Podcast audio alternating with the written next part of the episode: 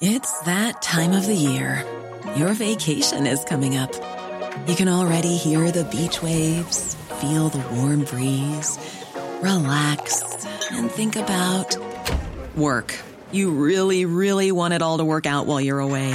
Monday.com gives you and the team that peace of mind. When all work is on one platform and everyone's in sync, things just flow wherever you are. Tap the banner to go to Monday.com.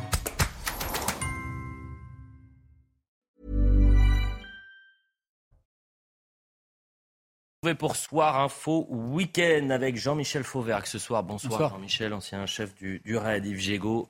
Bonsoir. Ministre, vous allez bien Très bien. Heureux de vous retrouver pour euh, Soir Info. Pierre Gentillet. Bonsoir. Maître Pierre et Raphaël Steinville, Maître Raphaël, rédacteur en chef de Valeurs Actuelles. On fait un point sur l'information tout de suite avec Isabelle Puyboulot.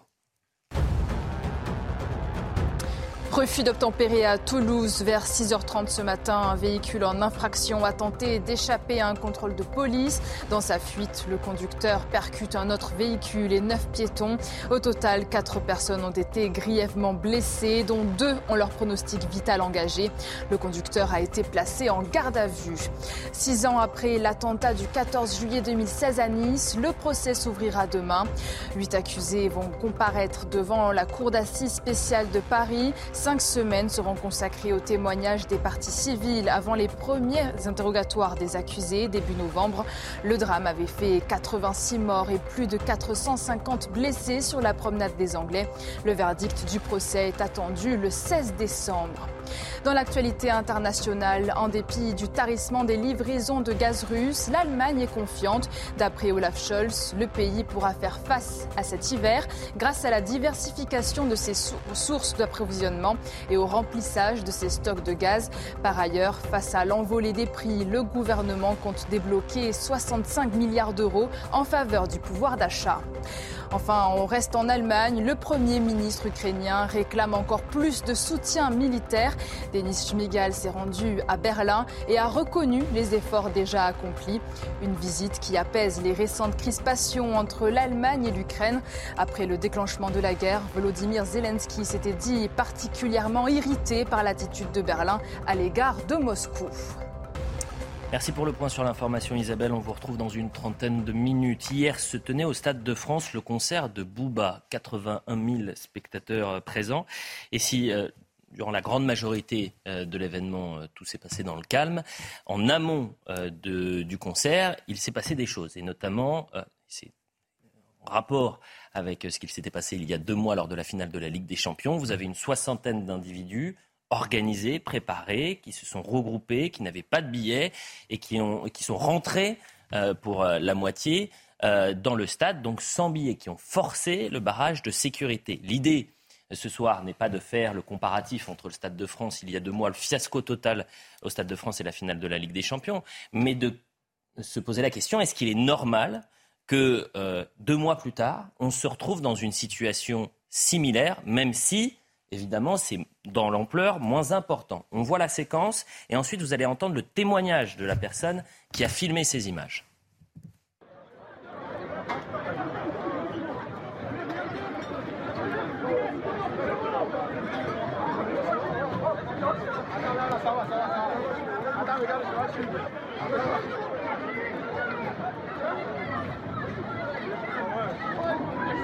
Et vous allez entendre à présent euh, le témoin, c'est-à-dire la personne qui a filmé. Euh, c'est un visage caché parce qu'elle ne voulait pas, je l'ai eu au téléphone cet après-midi, elle ne voulait pas euh, justement montrer son, visage. Pendant que je faisais la queue, j'ai vu une espèce d'attroupement. une bande de 60 jeunes, la trentaine, qui étaient en train de parler entre eux. Et au début, je comprenais pas trop ce qui se passait. Et je voyais qu'il y en a un qui parlait à tous les autres et qui leur disait de faire un décompte. Il leur a dit à trois, on y va. Il a fait le décompte, 3, 2, 1, et ils sont tous rentrés d'un coup. Ils ont euh, forcé euh, le passage, le portique de sécurité, la billetterie. Il n'y avait pas de police sur place, il y avait peut-être deux, trois policiers, mais ils ont été complètement débordés. Les jeunes sont arrivés, ils ont défoncé le passage, et euh, c'était un peu la panique. Au final, ils sont rentrés tranquillement parce que je les ai retrouvés après. Moi, j'étais situé en gradin en carré or, et ils étaient après juste en face de moi, debout, à agresser certaines personnes, à gifler insulter certaines filles parce qu'ils voulaient absolument prendre la place et être devant. Je vous donne la réponse de la préfecture de Seine-Saint-Denis. euh, qui a répondu aux questions de nos confrères du Parisien. Eux, ils parlent d'un incident qui était très ponctuel. Une vingtaine de jeunes ont essayé de forcer l'entrée du stade. Très rapidement, la décision de les laisser ponctuellement rentrer a été prise par les services de sécurité pour éviter les incidents à la porte et ils ont ensuite été immédiatement interceptés à l'intérieur et reconduits en dehors du stade. Donc il n'y a pas eu d'interpellation, c'est-à-dire que vous arrivez dans le stade sans billet, vous forcez un barrage, vous rentrez dedans, vous ressortez, mais il n'y a pas d'interpellation. Voilà ce qui est euh, précis, euh, expliqué par euh, la préfecture. il faut rappeler aux téléspectateurs que le Stade de France, ça n'est pas un stade comme un autre.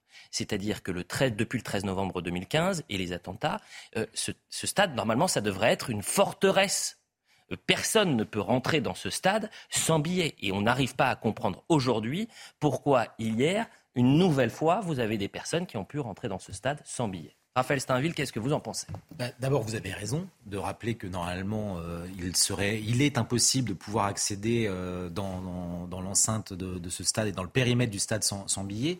Moi, il y a quelque chose que je trouve euh, fascinant, c'est qu'il y a encore quelques jours, c'était sur cette antenne, invité par Pascal Pro, Gérald Darmanin, questionné sur le fiasco du, du, Stade de France, expliquer que toutes les les leçons avaient été euh, tirées et qu'il se félicitait que tous les événements qui, euh, depuis euh, la, finale de la Ligue des Champions, s'étaient déroulés dans le Stade de France, s'étaient déroulés sans incident, que la police, les effectifs avaient été renforcés et que finalement tout était parfait dans le meilleur des mondes et qu'on était presque prêt pour, pour la, Coupe du Monde. Grosso modo, c'était ça qui, mm. qui était la, la, matière du ministre de l'Intérieur, se félicitant finalement de, de tout ce qui avait été entrepris pour euh, consolider la sécurité du Stade de France. Et là, alors certes, euh, ce n'est pas comparable à ce qui s'était passé euh, lors de la finale de la Ligue des Champions. Mais malgré tout, malgré tout, c'est quand même. C'est un symbole. Ben, c'est un symbole. c'est encore 60, 60 personnes, on, aura compris, qui sont originaires de, de ce département de Seine-Saint-Denis, qui se déplacent, ils choisissent leurs événements. Là, en l'occurrence, le concert de Booba, parce que ça leur plaît, et qui font la, sèment la zizanie, comme, comme d'habitude. Je, je suis certain que le téléspectateur qui nous regarde, qui voit les images, il se dit mais attendez, il nous reparle de ce qu'il s'est passé il y a deux mois. C'est pas possible. Là, les images, c'est exactement les mêmes, Yves Gégaud. Oui, oui c'est vrai que les images, d'ailleurs, sont, beaucoup plus impressionnantes au fond que la narration ou, que le communiqué de la préfecture de, police. Euh, c'est pas comme si s'était rien passé il y a quelques semaines. Euh, et alors, ça laisse, ça fait un peu froid dans le dos sur les événements à venir. On peut penser aux Jeux Olympiques, mais on peut se dire aussi euh, comment est-ce qu'on va sécuriser euh, les berges de la Seine pour faire la cérémonie d'ouverture dans les berges de la Seine, alors qu'on n'est même pas capable, qu'on ne semble même pas capable de sécuriser un stade qui pourtant est par nature fermé devrait être beaucoup plus simple à sécuriser. Donc, je crois qu'il y a là beaucoup de sujets d'interrogation, à la fois sur ce qui pousse ces jeunes, mais ça a été évoqué depuis longtemps, à forcer les portes euh, et à choisir leurs événements, mais surtout comment est-ce qu'on n'arrive pas à sécuriser une enceinte euh, dont, la nature est de l'être? Et euh, je, crains que le nouveau préfet de police ait un peu de pain sur la planche. Mais dans 700 jours, c'est les Jeux Olympiques. Mais je vous mets 700 jours, pile, mais je vous mets un billet, Yves Gégaud et même Pierre Gentillet, que demain, la réponse, si réponse il y a des autorités, c'est de dire attendez, 81 000 personnes, ça s'est très bien passé toute la soirée. Vous avez 60 euh, individus, allez, même pas, ils étaient une cinquantaine. Euh, ils sont ressortis euh, juste après. Non, mais ça, c'est le premier argument. Hein. Mais bien évidemment. Et le deuxième argument, ce sera de dire, et ça, c'est mon autre hypothèse, c'est qu'on sera les seuls à le traiter ce soir. Pierre Gentil. encore une fois, de toute façon, le sujet, c'est que c'est le Stade de France. Voilà, c'est, on va pas, va pas tourner autour du pot. C'est le Stade de France et c'est parce que ça s'est passé au Stade de France qu'on en parle ce soir et qu'on doit en parler. Parce qu'évidemment, il va y avoir les Jeux Olympiques. Et d'ailleurs, il n'y aura pas, peut-être pas que les Jeux Olympiques, il y aura d'autres événements qui seront organisés dans ce Stade de France. Et que le, le retentissement qu'a eu l'affaire d'il y a deux mois au Stade de France a peut-être d'ailleurs joué politiquement sur la perte de majorité relative au Parlement. Ça a une portée politique. Et ce genre d'événement aura aussi une portée politique, parce que qu'est-ce qui va se dire le téléspectateur en regardant ces images Il va se dire encore raté, encore un échec. Un échec duquel je ne sais pas, alors si Darmanin aura une réaction, mais euh, on nous avait annoncé, euh, alors je ne sais pas, un changement de doctrine, en tout cas un renforcement euh, des moyens et une meilleure coopération au niveau de la sécurité. On voit que là, alors évidemment, ce n'est pas énorme, mais quand même.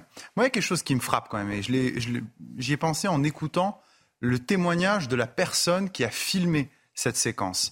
J'ai bien écouté, il a quand même dit que ces personnes s'étaient regroupées avant entre elles, avaient discuté et avaient décidé de forcer. On est sur ce qu'on appelle un phénomène de bande, un phénomène de meute, un phénomène organisé, prémédité. Mais au fond, c'est un peu le comportement qu'il y a eu au Stade de France, puisque c'était quoi les affaires du Stade de France? C'était pas seulement forcer le barrage, c'était toutes les agressions qu'il y a eu derrière avec des bandes.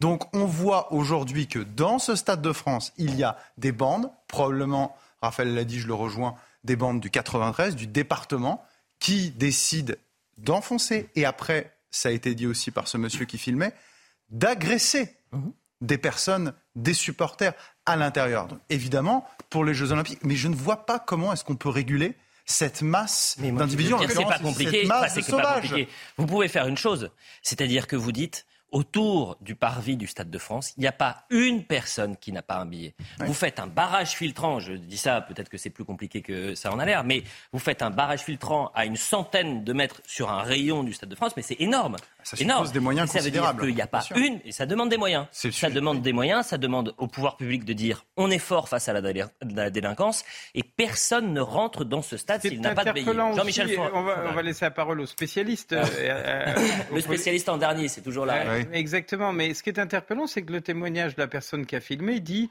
et je les ai retrouvés à l'intérieur et ils ont giflé une jeune fille parce qu'ils voulaient prendre sa place, hmm. etc. Ce qui est en contradiction avec, le, communiqué de la, préfecture qui dit ils ont tous été interpellés, ils ont été sortis du stade. Rappelez-vous, interceptés. rappelez-vous, rappelez-vous, il, y a deux mois, euh, Yves Gégaud. Il y a deux mois, on nous expliquait que c'était les faux billets, que c'était les Anglais qui avaient causé des problèmes. Mais ce sont toujours des Anglais, semble-t-il, au regard de Il y a des Anglais qui ont hein. causé des problèmes. Oui, euh, oui, évidemment. C'était oui, on est, on est, le majeur, c'était les Anglais. On est en, Seine-Saint-Denis, deuxième département le plus criminogène de France, euh, avec un phénomène de bande très important, ça a été dit euh, à plusieurs reprises, et chaque, euh, spectacle, chaque, chose qui se passe dans, ce stade-là est l'occasion pour un certain nombre de, ces bandes de venir et de venir faire leur marché de venir rentrer, de venir agresser, de venir faire leur marché.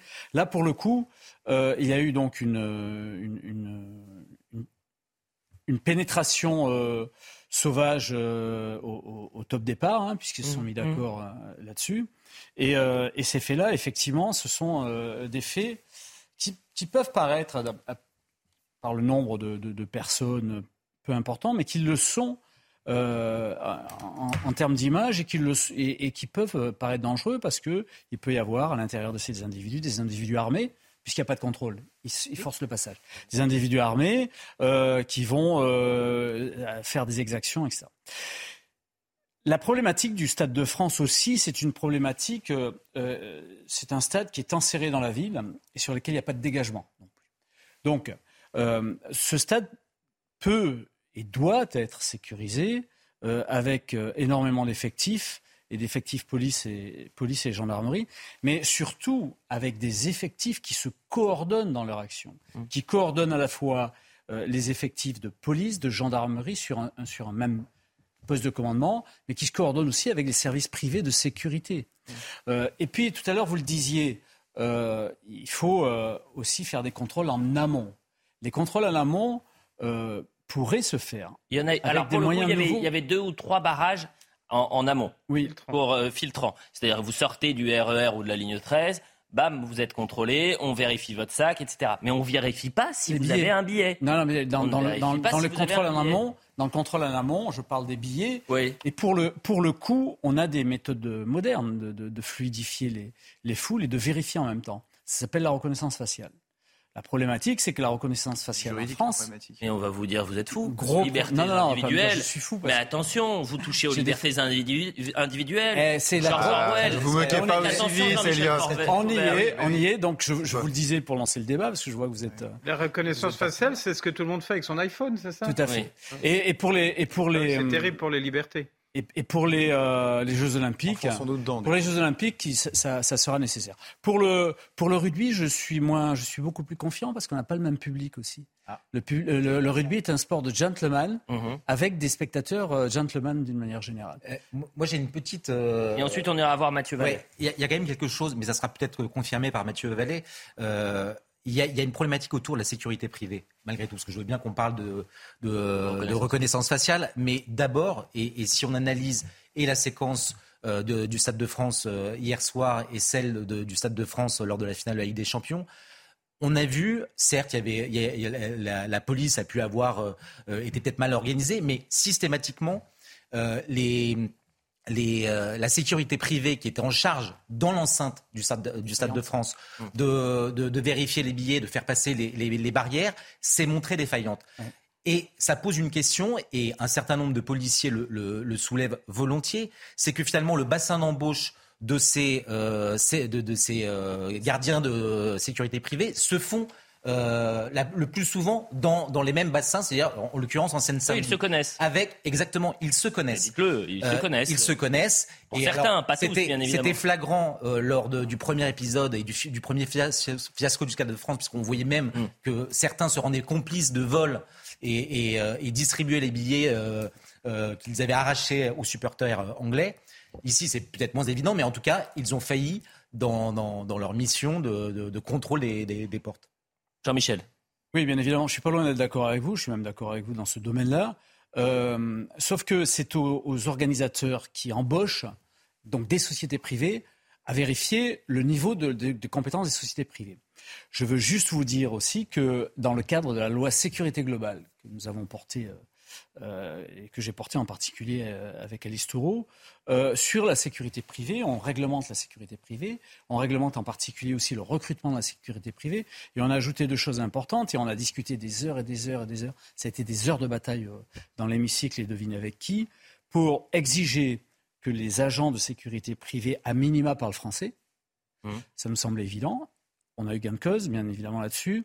Et la deuxième chose, c'est que ils soient, s'ils sont étrangers, ils soient sur le territoire national euh, à minima euh, pendant cinq ans mmh. avant que d'être embauchés. Pourquoi? Parce que les cinq ans sont les cinq ans nécessaires pour voir s'il y a un casier judiciaire en France. Parce que quand vous embauchez un, gars qui vient, par exemple, euh, de l'Afrique de l'Ouest, par exemple du Mali, que je connais bien, j'y ai travaillé pendant trois ans en coopération, eh bien, il n'y a pas de fichier là-bas, il n'y a pas, de, d'antécédents, il n'y a rien, donc on ne peut pas vérifier. Combien de manifestations il y a eu contre cette loi sécurité globale? Je ne sais pas vous dire ah, combien de euh, manifestations j'ai, couvert euh, euh, de, de, manifs contre cette loi sécurité globale. Mathieu Vallet, vous êtes avec nous. Donnez-nous quelques informations sur ce qui s'est passé au, Stade de France. Et, on a commencé vraiment en disant l'idée n'est pas euh, de mettre sur le même pied d'égalité ce qu'il s'est passé hier avec ce qu'il s'est passé lors de la finale de la Ligue des Champions. Mais quand on voit les images, quand on entend les témoignages, on a quand même l'impression de faire un bond en arrière de deux mois. Oui, c'est très simple. Hier, on avait 80 000 téléspectateurs. Globalement, tout s'est bien passé. On avait des policiers sur les moyens d'accès au transport, le RERB, D, le métro Porte de Paris, donc tous les transports qui euh, mènent au parvis du Stade de France. Après, effectivement, Raphaël Stanville l'a dit, on a une défaillance et des euh, stadiers, donc des agents de sécurité privés qui doivent gérer les portes d'accès au stade et dans l'enceinte du concert qui ne sont pas prêts les mêmes défaillances sur l'accès au stade par ces stadiers sont celles qu'on avait constatées il y a deux mois lors de la Ligue des Champions.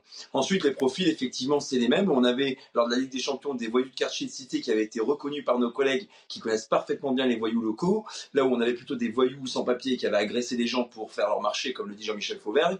Et donc là, hier, ce qui s'est passé, c'est très simple. C'est qu'on a les mêmes voyous de cité avec le même profil, reconnus par les policiers, qui ont débordé les stadiers, dont les policiers ont devenu faire un appui pour les interpeller et les faire ressortir. Il n'y a pas eu de garde à vue parce que vous savez, il y a la jurisprudence Ligue des Champions où toutes les personnes, je rappelle plus d'une trentaine, avaient été interpellées et remises d'heure par la justice parce que l'infraction d'intrusion dans un stade n'est pas retenue par le parquet de Bobigny comme étant une poursuite devant la juridiction du jugement, c'est-à-dire le tribunal judiciaire de Bobigny. Mais ça, c'est hallucinant d'entendre ça. Et en fait, je comprends pourquoi il y avait encore des groupes euh, euh, hier euh, au Stade de France. C'est que les voyous, ils se marrent hein, en regardant les images du Stade de France. Ils disent, mais en fait, on peut faire ce qu'on veut. Si on a envie de rentrer et qu'on n'a pas de billet, de toute façon, le lendemain, même si on est à intercepter, on ne sera pas placé en garde à vue, on ne sera pas de face, devant un juge.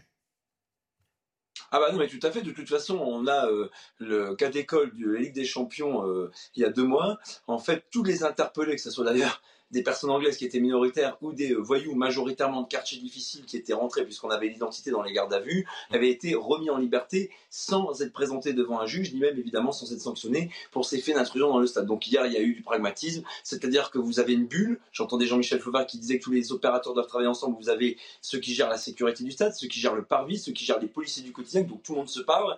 Et grâce à cette bulle, vous avez les opérateurs vidéo qui ont accès à toutes les caméras du stade, de l'enceinte du stade, de la périmétrie du stade, et on a pu repérer rapidement ceux qui avaient forcé l'entrée aux portes qu'on a retrouvés dans les rangs qu'évoquait votre témoin et qui ont été sortis euh, rapidement par euh, les stadiers, puisque c'est le rôle des stadiers dans l'enceinte du stade et aux portes mmh. du stade de sécurité privée. Autre sujet euh, qu'on traite régulièrement sur cette antenne, ce sont les refus d'obtempérer. Toutes les 20 minutes, vous avez en France les forces de l'ordre qui sont confrontées à une personne qui, qui refuse euh, de, s'arrêter lorsque un, policier tente de, l'interpeller. À Toulouse, ce dimanche matin, un refus d'obtempérer a, tourné au drame, puisqu'un un délinquant a, fauché plusieurs piétons et le bilan est extrêmement lourd, puisqu'on a euh, trois blessés graves et euh, plusieurs en urgence relative. On va voir le sujet de Valérie Labonne et on en parle juste après. Les habitants de ce quartier du nord de Toulouse se sont réveillés sous le choc. Un automobiliste de 32 ans a perdu le contrôle de son véhicule avenue du Fronton vers 6h30 du matin ce dimanche. Il a foncé dans plusieurs véhicules garés devant une épicerie de nuit. Ces photos témoignent de la violence du choc. L'avant de la voiture est complètement détruit. Le bilan est lourd. Quatre piétons ont été grièvement blessés et transportés au CHU de Purpan. Les cinq passagers ont, eux, été légèrement blessés. Un peu plus tôt, une patrouille de police prend en chasse une voiture qui vient de brûler un feu rouge. Il décide du contrôle et à ce moment-là, le gars prend tous les risques, accélère et en pleine ville euh, qui est limitée à 50, il, roule à près de 100 km/h. Donc, euh, eux, pour éviter de lui mettre la pression, euh, ralentissent fortement, le perdent même de vue et arrivent sur les lieux d'un accident de la circulation. Le conducteur est inconnu de la justice. Il a été immédiatement interpellé et conduit au commissariat. En état d'ébriété, il a été placé en cellule de dégrisement, puis en garde à vue. Des analyses toxicologiques ont été effectuées. Ce qui est terrible, c'est le témoignage du euh, responsable syndical. Il dit euh, il a pris tous les risques. Et la réponse à cet homme qui prend tous les risques et qui met évidemment euh, la vie des citoyens en danger, c'est euh, on a évité de lui, on a évité d'accélérer pour éviter de lui mettre la pression. Parce que les policiers aujourd'hui sont confrontés à une chose, c'est-à-dire que vous intervenez sur un refus d'obtempérer, vous avez une personne qui potentiellement euh, met votre vie en danger, votre vie est menacée, mais si vous utilisez votre arme, si vous utilisez tous les moyens pour neutraliser la personne, la vie du policier peut basculer. Jean-Michel Fauvert. Le délégué syndical que l'on vient d'entendre fait de la communication. Il fait de la communication pour euh, euh, protéger ses collègues. Il est en train de prendre toutes les précautions oratoires pour dire euh, nous, on a levé le pied, on a fait attention, pour pas qu'on nous accuse d'être à l'origine de, ce, de cet accident-là. C'est terrible. Je pense que euh, c'est non seulement terrible, mais en plus c'est complètement inefficace. Il faut maintenant cesser avec ça et passer à autre chose. Aujourd'hui, vous l'avez, vous l'avez euh, observé, de plus en plus, les, les, policiers, les gendarmes font usage de leurs armes. Euh, et il y a une espèce de... de, plus en plus. Hein. Pas de plus en plus. Si, si, non, mais attendez, laissez-moi laissez terminer. Ça n'est pas une accusation, bien au contraire. Euh, il, faut d'ailleurs, dans ce domaine-là, les protéger, les policiers. Mmh. Ils font usage de leurs armes, ils se désinhibent parce que, à un certain moment, ils ont compris qu'on a un vrai gros problème de réponse pénale, de sanction pénale, mmh. et que la justice ne fait plus ce travail de régulation. Donc à partir 26 000, euh, euh, sur 26 000 refus d'obtempérer, euh, je crois qu'ils utilisent leur arme. Et c'est même pas sur les, c'est même pas parce qu'il y a un refus d'obtempérer qu'ils l'utilisent, c'est parce que leur vie est en danger. Je crois que c'est non, mais bien, évidemment dans le cadre de la légitime défense, ils l'utilisent très peu. Mais ce qu'on constate, c'est que on, a en ce moment une, prise de conscience qui fait que à un certain moment la prise de risque, eh ben, le, policier, il avant, il la prenait encore plus maintenant, ça va s'arrêter. C'est-à-dire que sa vie peut basculer. Tout à fait, ça va s'arrêter dans le cas de la légitime Et, le drame, c'est quoi C'est que s'il n'intervient pas, voilà ce qu'il se passe. C'est-à-dire qu'aujourd'hui, vous avez neuf personnes qui sont. Et soyons clairs, c'est une bonne chose. C'est une bonne chose. Pierre Gentillet. En un mot, après, on, reviendra sur le sujet après la publicité. C'est-à-dire que, vous voyez, quand on quand on conteste effectivement la nécessité d'utiliser l'arme pour le policier, surtout quand on le culpabilise, quand on ne le soutient pas, et quand il a face à lui aussi, parce qu'à la moindre affaire, à la moindre affaire où un policier utilise son arme, vous avez une partie de la presse qui lui tombe dessus mm. et une grande partie de la gauche qui, systématiquement, avant même de connaître le début d'un fait, va prendre position contre ce policier. Ça, c'est le premier bout de la tenaille. Le deuxième bout de la tenaille, c'est qu'évidemment, euh, dans nombre de cas, la hiérarchie ne soutient pas. Et après, cette affaire, heureusement, se règle devant les tribunaux. J'ai envie de vous dire, bon, malheureusement, euh, et je pèse mes mots, malheureusement, un policier n'use son arme que dans quelques cas très particuliers définis par la doctrine, et notamment le dernier recours. Moi, il me semble que, et c'est le cas dans plein d'autres pays au monde, un policier pourrait faire usage de son arme à partir du moment où il a la capacité de prévenir de la commission d'un délit, d'un délit à minima, d'un délit ou d'un crime. Parce que voyez-vous, là, ce qui s'est passé, là, on est complètement dans un délit. Alors, il peut utiliser son arme, pas forcément pour tuer, mais soit pour neutraliser, soit pour euh, faire sommation et pour prévenir la personne euh, qui commet le délit qu'il va y avoir potentiellement un danger plus important pour lui, c'est qu'il risque de perdre la vie. Mais le problème, c'est qu'en l'état, notre droit, mm. la doctrine administrative, la doctrine policière française ne le permet pas. Moi, je pense qu'il faut qu'on arrive à réfléchir à ça, mais, mais pour en sortir, il va falloir qu'on, j'ai envie de dire, il va falloir qu'on rame et qu'on se batte contre une certaine bien-pensance. L'autre question, et on va se la poser juste après, après la, euh, après la publicité, c'est euh, la présomption de légitime défense. Est-ce qu'il faut l'accorder aux forces de l'ordre? Parce qu'aujourd'hui, un policier sait que sa vie peut basculer s'il utilise son arme. La publicité, on revient dans un instant. Soir Info Week-end, on le poursuit avec Jean-Michel Fauvergue, Yves Gégaud, Pierre Gentil et Raphaël Steinville. On continuera de parler de ce refus d'obtempérer qui a tourné au drame à, Toulouse, euh, avec neuf blessés au total, dont des piétons qui ont été grièvement blessés et ces policiers qui sont dans une grande difficulté pour intervenir, c'est-à-dire qu'ils ne savent plus comment faire et on posera la question à Pierre Gentillet. Mais avant cela, on fait le point sur l'information avec vous Isabelle. Le récidiviste arrêté pour l'agression d'un chauffeur de taxi dans les Yvelines a été mis en examen pour tentative de meurtre en récidive et vol avec arme. Dans la nuit de mardi à mercredi à Saint-Forget, l'agresseur a attaqué au cutter son chauffeur avant de lui voler son taxi. L'homme de 24 ans, condamné en 2014 pour le meurtre d'un adolescent, était considéré jusqu'alors comme évadé de prison. Dans le nord-ouest de l'Argentine, le bilan augmente. Depuis lundi, cinq personnes sont décédées d'une pneumonie provoquée par une bactérie de légionelle. Son type précis est en cours d'identification. Au total, 11 cas ont été recensés dans la province de Tucumán. Trois patients sont toujours hospitalisés. Enfin, en Formule 1, au Grand Prix des Pays-Bas, rien n'arrête Max Verstappen sur ses terres. Le Néerlandais s'est imposé à domicile devant le Britannique George Russell et le Monégasque Charles Leclerc. Une quatrième victoire consécutive qui le rapproche un peu plus d'un nouveau titre mondial. La saison se poursuivra le week-end prochain à Monza en Italie. Merci beaucoup Isabelle. On est toujours avec euh, Mathieu Vallet qui va nous donner euh, son avis et, son expérience sur euh, ce qu'il s'est passé à, Toulouse, mais de manière générale, la difficulté qu'ont les forces de l'ordre à intervenir sur les refus d'obtempérer. Et pour résumer, si les téléspectateurs nous rejoignent et qu'ils n'ont pas vu le sujet, on est à Toulouse dimanche matin. Un homme est au volant d'une voiture. il grille un feu. Il va être interpellé par les forces de l'ordre. il refuse d'obtempérer. Il fonce. Il prend tous les risques. Euh, les policiers, pour éviter de lui mettre la pression, ce sont les mots du, syndicat hein, qu'on a pu entendre il y a quelques instants, euh, eh bien, euh, finalement, ralentissent, le perdent même de vue, et cet homme va percuter plusieurs individus. Je rappelle le bilan, neuf blessés au total, dont quatre graves. Écoutez une nouvelle fois ce syndicat qui dit, finalement, on est désarmé et on a besoin de renforts.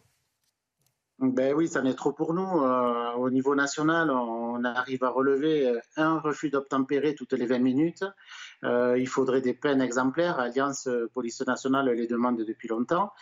la plupart du temps, les collègues, les gens auteurs de ces refus obtempérés euh, sont euh, déjà connus de nos services. ils sont souvent dépourvus du permis de conduire et ça ne les effraie pas de faire un an. C'est très rare que la sanction soit d'un an. Et souvent, ils ont un bracelet électronique où eh ils ont une peine qui est pas suffisante pour les faire réfléchir. Ce qui est terrifiant également, c'est que ce sujet, il va être sous-traité. Euh, je mets une nouvelle fois mon billet. Je suis certain qu'on sera les seuls à parler de cela. Euh, Mathieu Vallet, euh, merci d'être avec nous.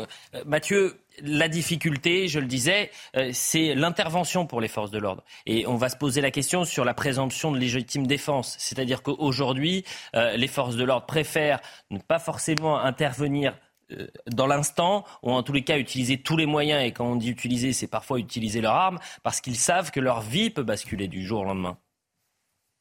Ah oui, mais c'est sûr, aujourd'hui, le policier il est présumé coupable, c'est son ressenti lorsqu'il utilise son arme, non pas pour transformer les rues en forêt, parce que ça, c'est les voyous qui le font avec leur bolide, qui transforment en arme et qui peut tuer. Vous voyez bien que sur Toulouse, on a quatre piétons qui ont été grévement blessés, dont deux ont un pronostic vital engagé, sans parler des cinq occupants du véhicule conduit par la personne en état d'ébriété. Donc on voit bien aujourd'hui qu'il faut simplifier l'usage des armes dans notre institution, pardon, c'est-à-dire que vous avez un article 435-1 du Code de sécurité intérieure qui énonce une série d'exigences technocratiques dans lesquelles les policiers ne comprennent plus rien et ne s'y retrouvent plus. Il faut un usage des armes qui soit adapté pour les refus d'obtempérer et pour les périples meurtriers. Tout le reste, on s'en sert très peu. Il y a tellement de cases à remplir, il y a tellement de cases à cocher que les policiers, en un dixième de seconde, ont du mal à se situer et surtout, ils ont des réactions euh, spontanées qui sont de protéger leur vie et celle de leurs collègues.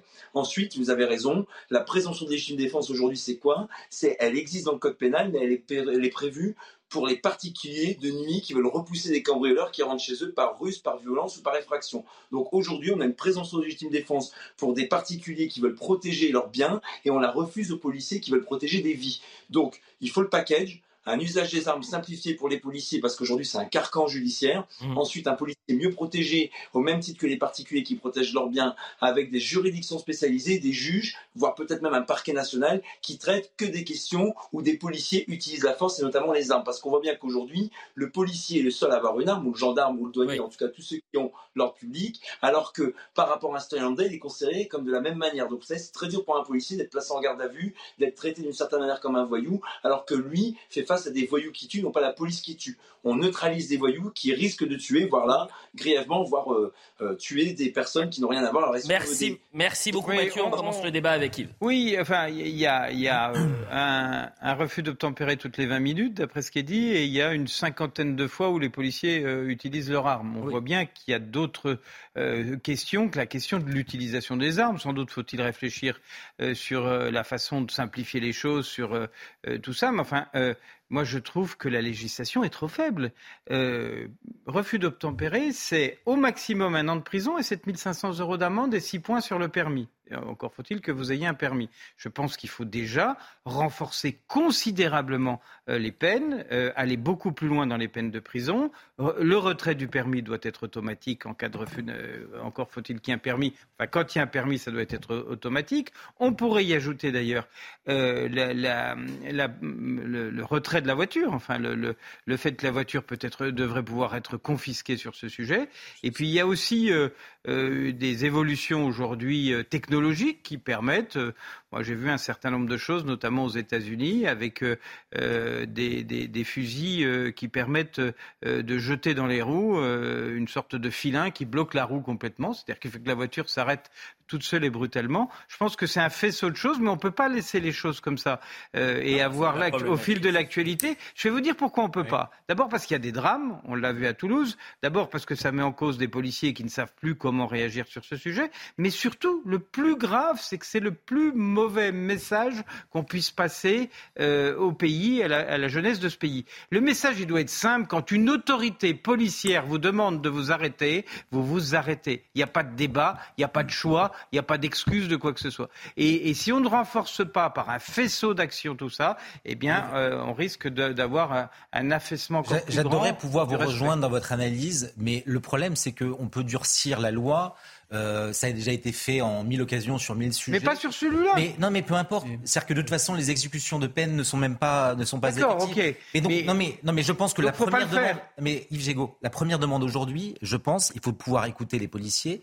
C'est, d'une certaine manière, si on peut résumer euh, ce que Mathieu Vallée a, a pu nous dire, c'est euh, d'une part euh, une sorte de permis de tirer, en tout cas une simplification de, de l'usage euh, de, de, de- de leur arme, et de l'autre, c'est euh, cette présomption de, de légitime défense C'est qui- hein. Le- le- réclament, qu'ils réclament, parce qu'aujourd'hui, on a l'impression vraiment qu'ils n'utilisent leur, leur arme que la main tremblante. Pardon, le policier avant, euh, euh, qui était dans le reportage, disait qu'il fallait augmenter les peines et qu'un an de prison avec un bracelet, ça, Mais ça- ça ne faisait ça, peur pareil, à personne. non, mais Non, il faut, faut arrêter On- de balayer bien, la loi en disant bien, de toute façon, ton, on ne l'applique pas, Non, mais- de toute façon, on pense qu'il pas, faut donc on s'en fout. Non, mais c'est pour ça que Il je faut faire tout à la fois. je crois qu'il faut Pas tout faire. J'aimerais vous rejoindre. Qu'il faut. J'aimerais vous rejoindre. En réalité, Aujourd'hui, dit on fallait faire mais- que ça, tout faire. Alors moi, moi ce que je voudrais porter témoignage d'une chose, c'est qu'en en 2015, donc année, année noire, euh, où j'étais chef du raid, on a été euh, interrogé sur l'utilisation de l'arme par les policiers pour une nouvelle législation qui a été ensuite votée. euh, c'est le code de sé- sécurité intérieure qui a repris ça. Mathieu Vallée le, le disait tout à l'heure, qui a été ensuite repris euh, euh, pour l'utilisation des armes. Euh, c'est c'est passé par euh, l'Assemblée nationale de cette époque-là. Il y a une bataille juridique phénoménale avec des amendements contre, des amendements pour, et on n'est pas arrivé à ce qu'on voulait arriver parce qu'il y a eu des compromissions et parce qu'il y a eu euh, des discussions. L'utilisation des armes euh, passe par la loi. Par contre, il y a un certain nombre de choses qui, sont plus, rapides à faire et plus simples, à mon avis. Euh, par exemple, vous avez dû entendre parler, vous l'avez vu, et on l'a, même discuté ici même. Euh, sur euh, les voitures tampons quand vous avez des, quand vous avez des, des rodéos. Ça, c'est pas la loi. C'est pas la peine de passer par la loi. C'est une, une organisation euh, opérationnelle à mettre en place avec des, des autorisations. Ça, il y a, y, a y a des choses qui sont faites. En- ensuite, C'est une question de confiance accordée aux forces de l'ordre. c'est une question. Alors, on, on moi, sait je, que vous je- êtes des professionnels. On, on Oui, a confiance en vous. tout à vous fait. devez sécuriser euh, les rues. euh, Tout à et- fait, c'est des gens- Français. C'est des, gens qui c'est des gens qui s'entraînent pour ça, qui savent le faire, etc. Je m'oppose à, à ce que j'ai entendu tout à l'heure. On, on- on parle de, de, de non, euh, de non-assistance de la, de, de, de, de, de, de- de la part de la hiérarchie. Vous l'avez dit tout à l'heure. Euh, c'est- pas vrai du tout. Soutien. C'est non soutien de la hiérarchie. C'est pas vrai du tout. Vous avez une hiérarchie qui est- et Mathieu Vallée le, le dirait mieux. La que moi- moindre affaire médiatique. À la moindre affaire médiatique. À la moindre Non, affaire non, médiatique où il y a un policier, le nombre de fois où on a vu la hiérarchie pense-.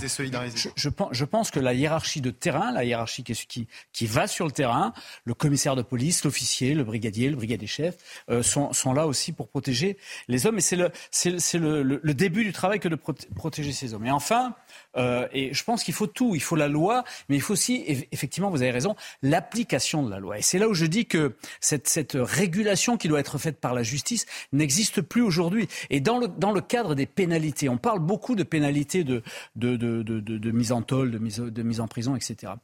Il y a une chose sur laquelle on doit évoluer, mais on doit évoluer très très fort. Et Yves Gégaud l'a souligné avec des peines complémentaires. Mm. Mais c'est surtout les peines au portefeuille qui sont ridicules. Évidemment. Euh, et 7500 si- euros d'amende, c'est rien. Et si demain, demain vous, vous multipliez par deux, par trois, par dix ces peines au portefeuille, euh, il y, y aura un certain nombre de, de, Ah bah, je peux vous dire qu'ils vont résultats dans ce s'arrêter. domaine-là. Ah bah évidemment, à l'instant ils vont s'arrêter. Merci encore Mathieu Vallet. On, on- on parlera encore euh, de, de Toulouse à, 23h, mais je veux qu'on avance un, un peu et qu'on revienne sur la polémique qui se poursuit autour de la mobilisation euh, place de la République hier en soutien à Hassan Iqiyoussen, qui est en fuite. C'est un, homme euh, qui a un avis euh, d'expulsion, qui a un, arrêt, un mandat d'arrêt européen euh, sur sa tête. Il y a des manifestations en plein cœur de Paris, place de la République, c'est pas rien, place de la République, pour le soutenir et contre l'islamophobie d'État. Voilà les, deux éléments qui étaient au cœur de cette mobilisation. Alors certains disent, mais non, mais il y avait que quelques centaines de personnes, il y en avait 150. Euh, ça montre que c'est pas important. Moi, ce que je vous demande, c'est d'a- d'avoir euh, une oreille attentive, d'écouter très attentivement ce que vous allez euh, découvrir à, à l'antenne, c'est-à-dire que certains ont pris la parole pour expliquer que la France est un pays terroriste, la France est un pays islamophobe et que Charlie Hebdo est une arme de destruction massive. Voilà ce qu'on a entendu place de la République hier, alors que demain s'ouvre le procès des attentats à Nice. Écoutez. Ce journal, je le dis ici, alors qu'il y a des milliers de gens qui se sont rassemblés pour dire je suis Charlie en disant, je suis français. Moi, je ne suis pas Charlie, je suis très français.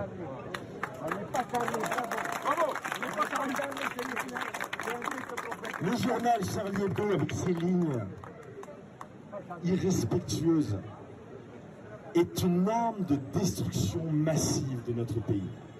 Parce que une communauté se constitue sur un respect mutuel.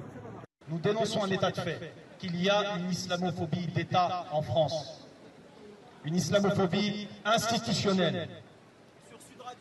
Dans ce climat politique tout le monde a un rôle à jouer.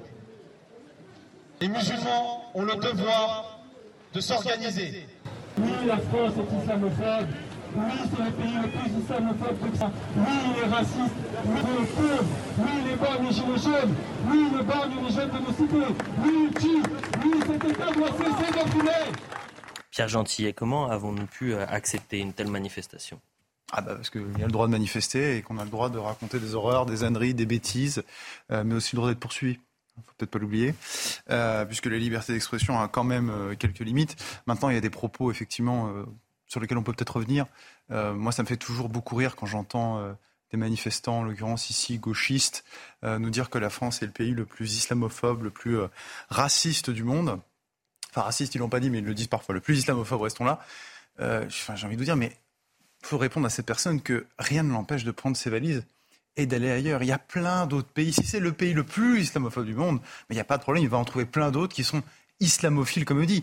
Par ailleurs, un pays islamophobe, j'aimerais bien qu'on me démontre, on parlait d'islamophobie d'État ici, où est l'islamophobie d'État? Qu'est-ce que c'est l'islamophobie d'État? Le problème de ces gens-là, c'est qu'ils jettent des anathèmes, mais jamais ils ne définissent véritablement ces anathèmes. Jamais ils n'expliquent, jamais ils ne démontrent, parce qu'en réalité, ils le savent. D'accord? Enfin, je veux dire, si la France était un pays islamophobe, comme on dit, s'il y avait une islamophobie d'État, pardon, on n'importerait pas depuis des décennies des centaines de milliers de gens qui viennent de ces pays musulmans. D'accord? Donc, faut arrêter à un moment de faire passer la France pour un quasi-état d'apartheid avec les musulmans d'un côté et puis l'autre, d'ailleurs, je ne sais pas quoi. Euh, ces gens-là sont dans l'exagération parce qu'en réalité, ils sont dans une position qui est typique de gauche, une position de victimisation de la France, de culpabilisation de notre histoire, et pour au fond, je le pense, nous détruire. On va écouter euh, Sébastien Chenu et Alexis Corbière qui étaient invités ce matin de Sonia Mabrouk et qui réagissent à cette mobilisation. Ce sont deux partis politiques, deux personnalités politiques différentes, deux ambiances différentes bien sûr. Vous voyez, il y avait 4000 personnes pour écouter Mélenchon à Lille. Il y a 150 personnes place de la République. Pardon, c'est pas ça le sujet. Moi, je ne soutiens pas les idées de M. Iqiyoussen. D'accord? Ses propos sont, ont été, de ce que j'en ai vu, homophobes, y compris même euh, avec une dimension antisémite à une époque. Il, est, il, aussi. il est, revenu là-dessus. Oui, M. Iqiyoussen ne correspond pas à ma conception. Et il y a sans doute une dimension, évidemment, dans son propos qui correspond à ce que vous qualifiez d'islamiste. J'ai pas de souci avec ça. Ce que je veux vous dire, c'est que même je veux dire, je ne parle pas nécessairement de M. Hussein, même le pire des individus dans notre pays est un sujet de droit. Mais qu'est-ce que ça veut dire? Eh bien, ça veut dire que quand il tient des propos homophobes, etc., il devrait être condamné par la loi française. Je crois que ça choque euh, beaucoup de Français.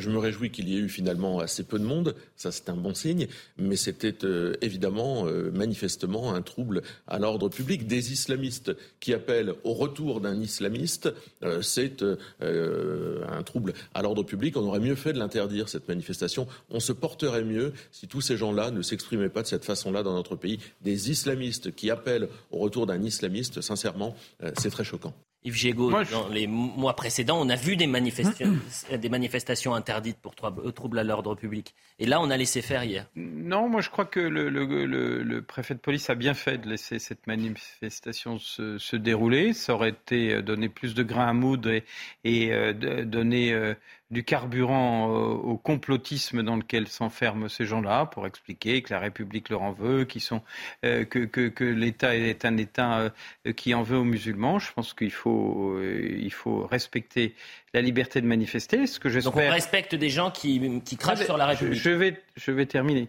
La liberté de manifester. Je n'ai pas dit respecter les gens. Un, euh, je pense, comme l'a dit Pierre Gentillet, qu'il faut maintenant qu'il y ait des actions judiciaires pour les propos qui ont été tenus et que ceux compte tenu des propos qui sont contraires à la loi soient convoqués par les procureurs, sanctionnés de la façon la plus ferme. J'espère que Gérald Darmanin va déposer les plaintes voulues. Et puis j'espère aussi, mais euh, ça ne nous sera pas dit, que euh, la sécurité intérieure et que le service du renseignement intérieur était présent pour voir qui était là, qui sont ces individus, d'où viennent-ils, qu'est-ce qu'il y a derrière, parce qu'au fond, ceux qui viennent défendre le, l'imam séditieux, euh, c'est intéressant euh, qu'ils se révèlent au plein jour et qu'on voit qui ils sont. Euh, donc, pour toutes ces raisons, je pense qu'il n'était pas mal habile de laisser faire cette manifestation et que l'interdire donné le sentiment qu'on avait privé des millions de personnes de la capacité de manifester. On s'est aussi aperçu du point réel, ce qui ne veut pas dire que les propos, moi je les, je les partage ou je les accepte. Je pense qu'ils doivent être sanctionnés, mais au fond, on voit aussi quelle est la réalité euh, du soutien à cet imam dont on nous disait qu'il avait des followers en centaines de milliers sur les réseaux sociaux euh, sur ce sujet. Voilà. Donc je pense qu'il y a des moments où il faut savoir, il faut savoir ne pas laisser euh, enfermer les gens dans la protestation en disant, voyez, on était des millions, c'est pour ça qu'il faut cette manifestation de l'arbre qui cache la forêt. Hein. Mais peut-être, mais peut-être, mais au moins. Moi, je, vous rejoins, je vous rejoins partiellement, c'est-à-dire que bien évidemment que, enfin, bien évidemment je pense qu'il était raisonnable de, laisser cette, euh, cette manifestation, se dérouler. Euh, pour autant, on, est tous heurtés par ce qu'on a vu, parce qu'on a pu entendre. Euh, après, il y, a quelques, il y a quand même un, absent aujourd'hui, et notamment ce soir. Qu'on aurait pu être en droit d'entendre peut-être un certain nombre de représentants euh, des musulmans de France qui ont été amalgamés par euh, ces euh, islamistes qui, qui parlent au nom de tous les musulmans, fiers d'être musulmans, peut-on lire, sur, sur un certain nombre de, de, tracts et d'affiches qui étaient brandis pendant cette manifestation, comme si l'ensemble de la, de la communauté musulmane et les musulmans de France s'associaient pour soutenir l'imam Iqoussen et dénoncer l'islamophobie d'État dont il serait victime. on n'entend pas suffisamment ces musulmans qui, aujourd'hui, sont présentés comme euh, euh, massivement euh, républicains, intégrés. Et c'est dommage et c'est regrettable. C'est tout le problème. C'est tout le problème d'une religion qui n'est pas organisée, mais qui n'a pas de mais Raphaël Steinville, sur ce sujet, mais qui y aurait pu avoir des voix individuelles qui s'expriment. Tout comme moi, j'aurais aimé ce soir entendre le procureur de la République dire qu'il allait, ouvrir, qu'il allait ouvrir une information pour les propos qui ont été tenus. Je vous donne juste un exemple parce que j'y avais pas pensé. Mais je suis sur la page Twitter de la Grande Mosquée de Paris. Euh, qui a condamné, et à juste titre, et on, l'a traité sur CNews, vous savez, l'incendie euh, à la mosquée de Rambouillet. Euh, il y a un message, par exemple, pour condamner cet, acte qui est odieux. Et il faut le rappeler que cet acte est odieux et, condamnable. Et espérons que justice soit rendue contre cette, cet incendie et ceux qui l'ont provoqué. Mais il n'y a pas de réaction sur ces propos qui ont été C'est vrai, c'est d'ailleurs souvent un des problèmes. À quoi 10, 15 minutes de la Grande Mosquée de Paris C'est souvent un des problèmes. Oui, on peut, effectivement, ça, on, peut le regretter et on, doit le regretter. ce serait intéressant qu'ils s'expriment et, et, qu'ils donnent leur manière de penser euh, et, surtout qu'ils défendent les valeurs de la République, ce, qui est en général le cas, mais qu'ils l'expriment dans ces circonstances-là, oui, ça aurait été intéressant. Euh, moi, ce que, je, ce que je constate quand même euh, aujourd'hui, c'est que un imam particulièrement intolérant euh, islamiste et, qui pratique, un, islam radical, euh, au final, ben, il n'est plus sur le territoire français, même si euh, à un certain moment on aurait espéré qu'il soit, par, par, nos forces de police, qu'il soit expulsé. Ben, pour le coup, il n'est plus sur le territoire français, c'est un bon débarras. Ça, c'est la première chose. Deuxième chose que j'observe, c'est que effectivement, il y a 150 personnes c'est peanuts. Il n'y a personne pour soutenir ça. Et ça, ça a été rendu possible, en particulier l'expulsion de l'imam, parce qu'on a pris une loi là-dessus. publiquement. Il n'y a personne pour soutenir publiquement, effectivement. Mais, bien, mais, mais il n'y a personne pour, pour prendre la responsabilité d'aller sur la place de la République et de se faire voir, à, part quelques luberlus à chapeau, des crétins, euh, les, idiots utiles de, de l'islam politique et des islamistes. La publicité. On revient dans un instant. On reviendra euh, parce qu'on aura le témoignage d'un des responsables syndicaux du, sud de, la France et du sud-ouest euh, après ce refus d'obtempérer à Toulouse. On va se poser la question, est-ce qu'il faut euh, lever l'excuse de minorité après euh, l'agression de, cette femme de 89 ans à, Cannes On parlera aussi d'immigration. Est-ce qu'il faut suivre l'exemple danois? Et on reviendra sur l'attentat de, Nice. Jean-Michel Fauvert, vous qui étiez l'ancien chef du RAID et qui avez vécu cette année noire 2015 et 2016 au cœur évidemment du, du réacteur. La publicité.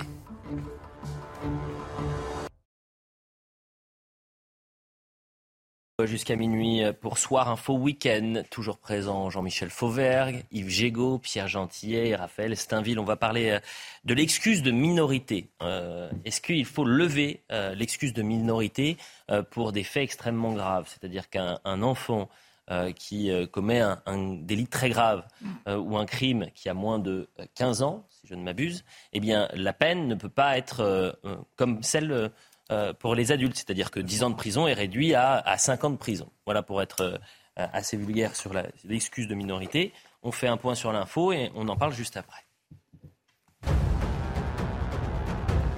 Six ans après l'attentat du 14 juillet 2016 à Nice, le procès s'ouvrira demain.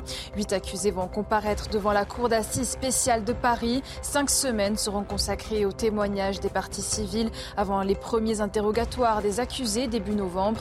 Le drame avait fait 86 morts et plus de 450 blessés sur la promenade des Anglais. Le verdict du procès est attendu le 16 décembre. À Besançon, un adolescent de 15 ans est décédé aujourd'hui après avoir été gravement blessé par balle lundi. Le drame s'est produit dans le quartier Planoise, probablement sur fond de trafic de stupéfiants. Un autre jeune de 16 ans est toujours hospitalisé. Les deux victimes ont été touchées au thorax par des projectiles de 9 mm. Le ou les tireurs sont toujours recherchés. Paul Pogba a estimé auprès des enquêteurs que son frère Mathias a agi sous la pression des racketteurs présumés. Pour rappel, 13 millions d'euros lui auraient été réclamés. Le champion assure en avoir versé 100 000. Parmi les suspects, le footballeur affirme avoir reconnu son frère aîné. Par ailleurs, lors de sa seconde audition, Paul Pogba a démenti avoir embauché un marabout pour jeter un sort à Kylian Mbappé.